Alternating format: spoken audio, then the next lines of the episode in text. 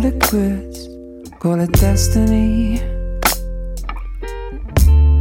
Just because it won't come easily. Hello，大家好，欢迎收听新一期的出逃电台，我是小乐。有没有想我们电台呀？我们真的非常想你们。今天这一期是二零二零年鼠年的第一期，但是今天这一期呢，只能小乐一个人陪大家了，哈次没有办法上线。哎，大家不要紧张。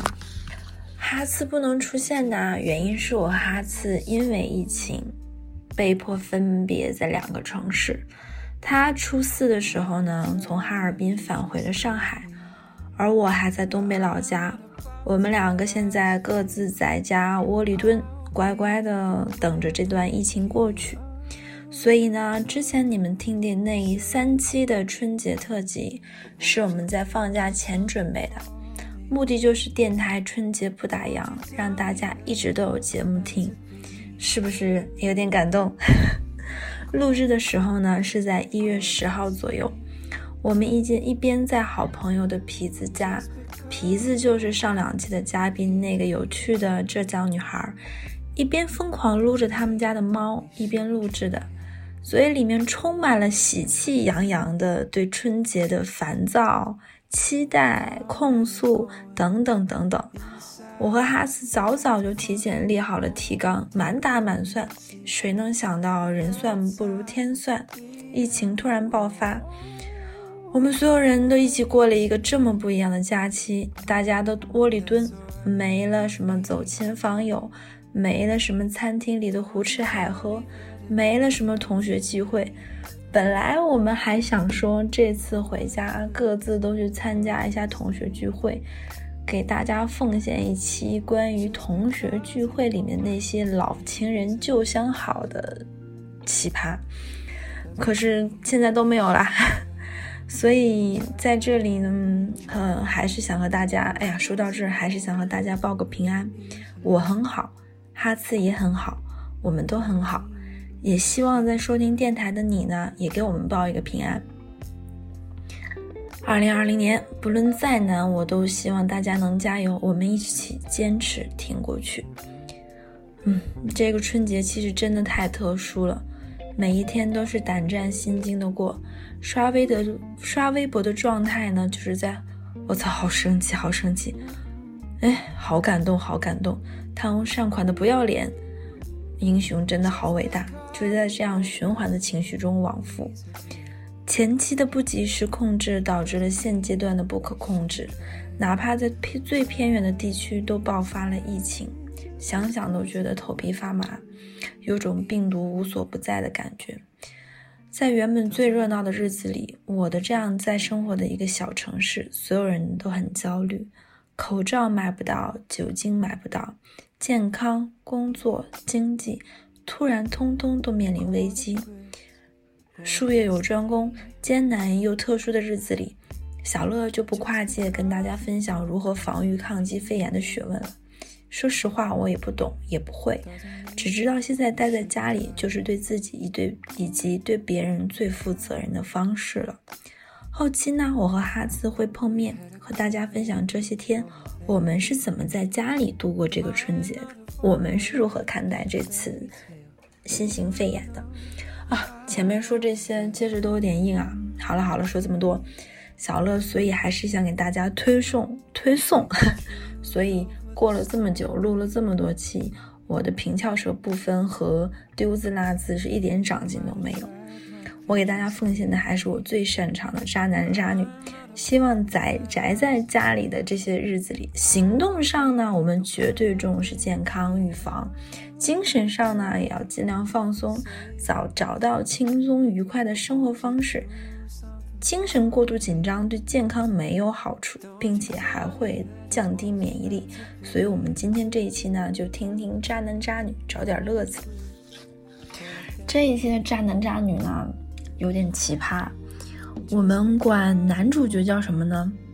我们管男主角叫红哥吧。红哥呢是一个地道的上海人。哎，怎么又是上海人？我们并没有黑上海人的意思啊。红哥其实以前是一个典型的上海人，他是我前任的同事。红哥的女朋友周儿也是我们的同事，呃，他们两个是蛮恩爱的一对儿，是在工作中成为了好好朋友，然后再逐步成为了恋人。周儿是广州人，红哥呢是上海人。红哥有着上海男人特有的那种体贴温柔、粘人，甚至甚至爱老婆，所以两个人从刚毕业就走到一起，是羡煞旁人的一对儿。但是周儿是一个典型的广州姑娘，他们安土重迁嘛，虽然工作被分配到了上海，但是还是想方设法想回到广州。两个人感情也很恩爱，红哥就想着，嗯，既然这么爱他老婆，在上海吃不惯、住不惯，生活也不习惯，那何不试试看去广州呢？所以就这样一个从小到大生活在上海、读书也在上海的上海男生，为了周儿，然后两个人一起一起回到了广州。听到这里，这其实是一个蛮甜蜜恩爱的故事，对不对？就是男孩子为了女孩子，然后回到女孩子的家乡，放弃了自己在上海的这一切，背井离乡的。嗯，其实是一个甜蜜的爱情故事。但是好死不死呢，这个男生可能是因为从来没有离开过家，没有离开过真正父母的管束，所以到了是到了广州，其实是一个完全的新天地。红哥的工作性质呢，其实是那种项目性质的。他是学土木工程的，研究生是学设计的，呃，城市设计还是什么，反正不记得了，就这一类的工作。所以他是那种在要在建筑工工地上工作一段时间的那种半项目经理性质的工作。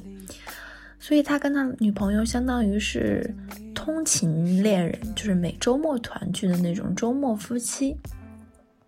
两个人很爱啊，上海男生嘛，都会定期给女朋友送礼物啊，节衣缩食啊，等等等等，然后给女朋友营造浪漫。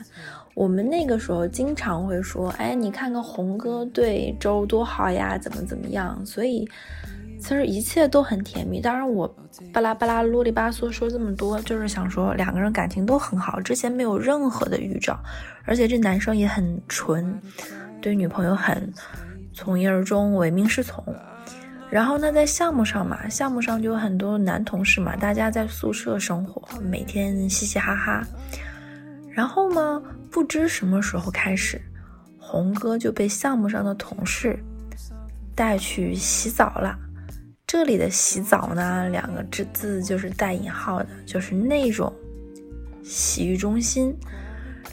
然后呢，从最开始的这种。有点抗拒的，不想去玩，不知道怎么慢慢的就玩上瘾了。这个过程我们就不得而知了。我们知道的时候呢，就是在周后面发现的时候了。红哥就喜欢上了他去玩的某个洗浴会所的这个洗脚妹，就是这个可能通俗意义上叫鸡也好吧，这个工作者，我不知道说到这里会不会和谐啊，因为。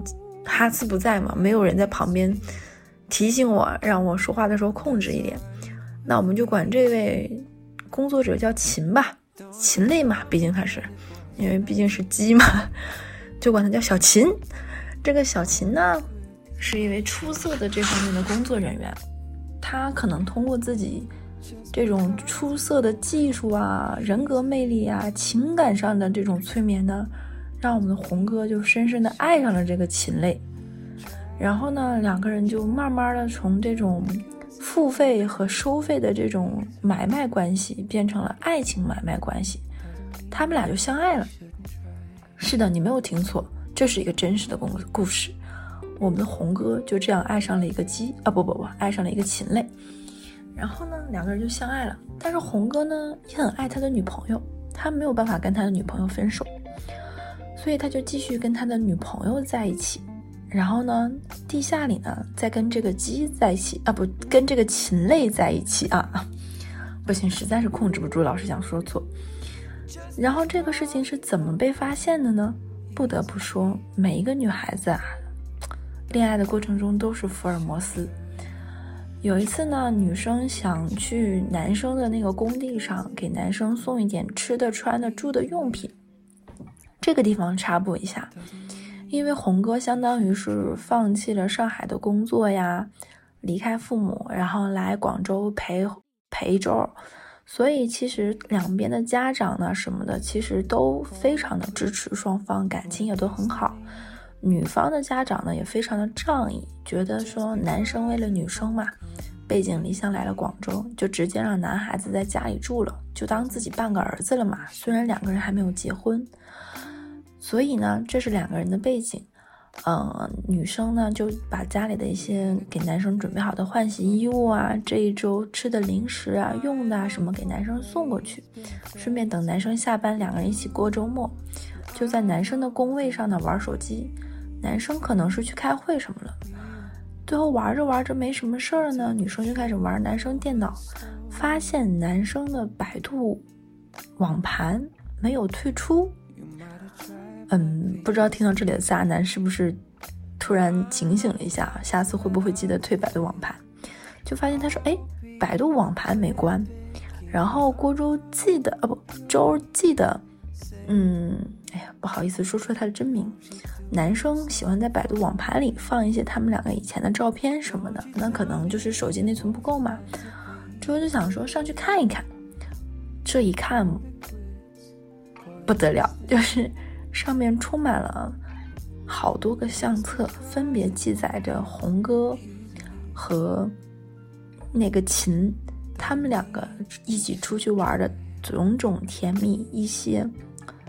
重要性时刻的微信聊天记录截图，就是那种甜蜜的，以及那种在一些节庆啊、浪漫时刻给女生寄转的那种红包，什么五二零啊、一三一四啊这种金额的红包的截图，记录着两个人的甜蜜生活，甚至还有那个秦泪说。嗯，我知道你没有办法跟你女朋友分手，我也知道我配不上你，我的这样的一个过去和我现在的工作，但是我知道你爱我，我愿意为你默默付出，等等等等，这种让人肉麻恶心的这种。我们的这个周呢，你想想，一个一直活在这种梦幻般、童话般美好爱情里面的小女生，看到这样的内容是一种。就是真的是传说中的，就是你在电视上听到那种什么气到头皮发麻、手脚冰凉，她当时就是这样的状况，就大脑一片空白。但是她坚持着看完了全部的内容，捋清了大概她男朋友和这个秦磊两个人大概在一起得有三四个月了，不只简单的是一次露水情缘的这种你情我愿的买卖。而是真情实感谈恋爱的时候，他就意识到了这个问题的严重性。他把所有的证据呢，什么都拍下来，然后导到了自己的手机里。然后他没有关掉这个账号。她在后面跟她男朋友吃饭的时候，含蓄性的想要她男朋友，比如说，哎，那天那天你跟我说你在哪儿？哎，你到底在哪儿？等等等等，含沙射影的希望男朋友能够坦白。结果男朋友就是不坦白，最后实在没有办法，她觉得本身想给男朋友一次机会，让男朋友自己说出来实话，但男朋友还是没有说，所以周就死死心了，跟她男朋友摊牌说要分手。结果在整个摊牌的过程中呢，也很奇葩。她这个爱上秦磊的男朋友，还有更渣的事情是什么呢？她不光爱上了人家。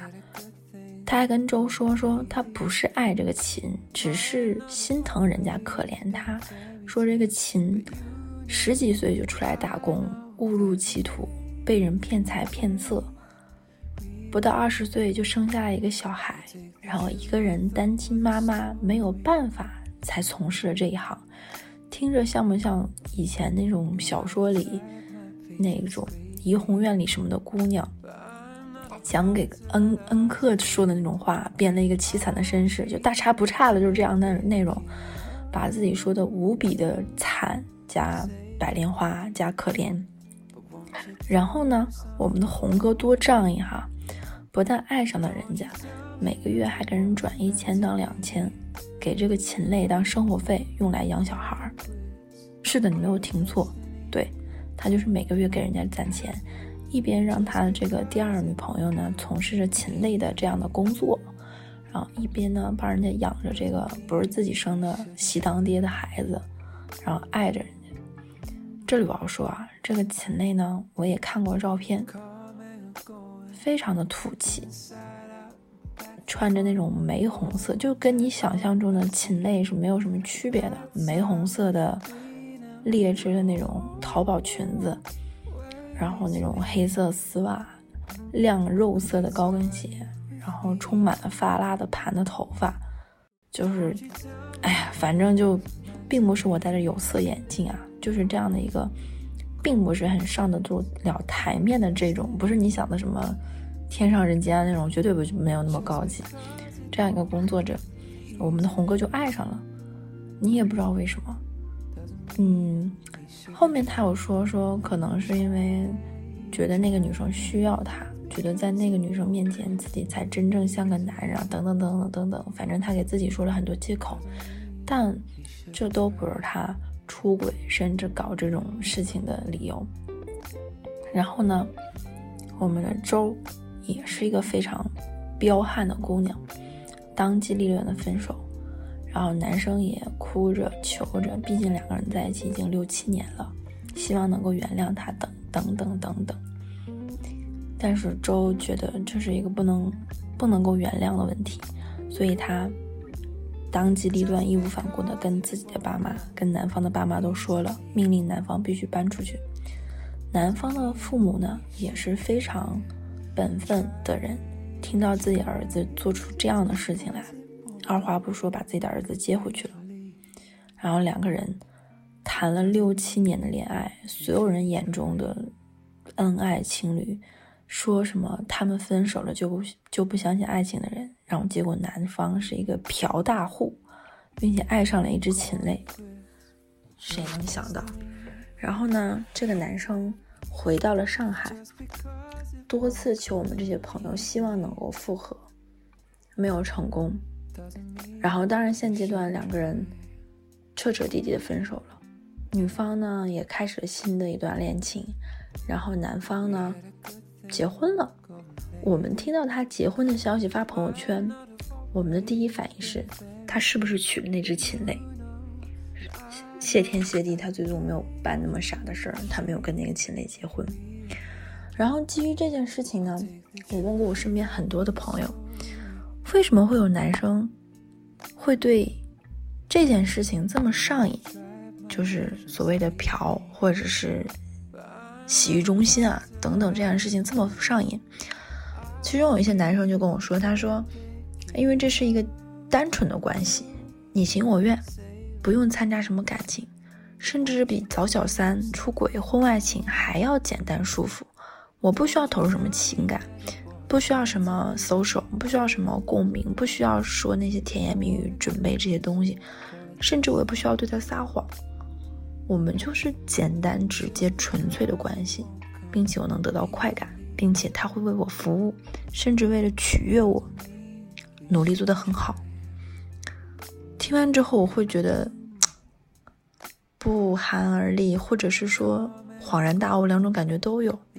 因为我们如果不是对方，永远不知道对方在想什么，可能也是说对感情也充满了悲凉。世界上确实没有那么完美无缺的爱情。但是呢，给大家在开年初讲这个故事，并不是说让大家有多丧，或者是说对感情不要抱有希望，只是想说，做任何事情都要都要明白这件事情背后可能付出的代价和后果。你撒的谎，总有一天会被拆穿。好啦，这样一个关于奇葩的渣男的故事就讲完了。老实说，今天讲的有点干，主要原因呢是因为哈茨不在，一个人呢觉得发挥不好。嗯，最后呢，其实想谢谢我们的后期帕特里克。帕特里克呢，是继大飞以后的我们第二个后期，是我们的好朋友。非常感谢他这么多期的默默付出，嗯，我们伟大的后期也要被大住大家记住姓名。谢谢帕特里克。嗯，这期就到这里啦，我们下期再会。我是小乐，我带哈次和你们说一声，下期再见。Just because it won't doesn't mean we shouldn't try. Try, try. Just because it won't come easily doesn't mean we shouldn't try.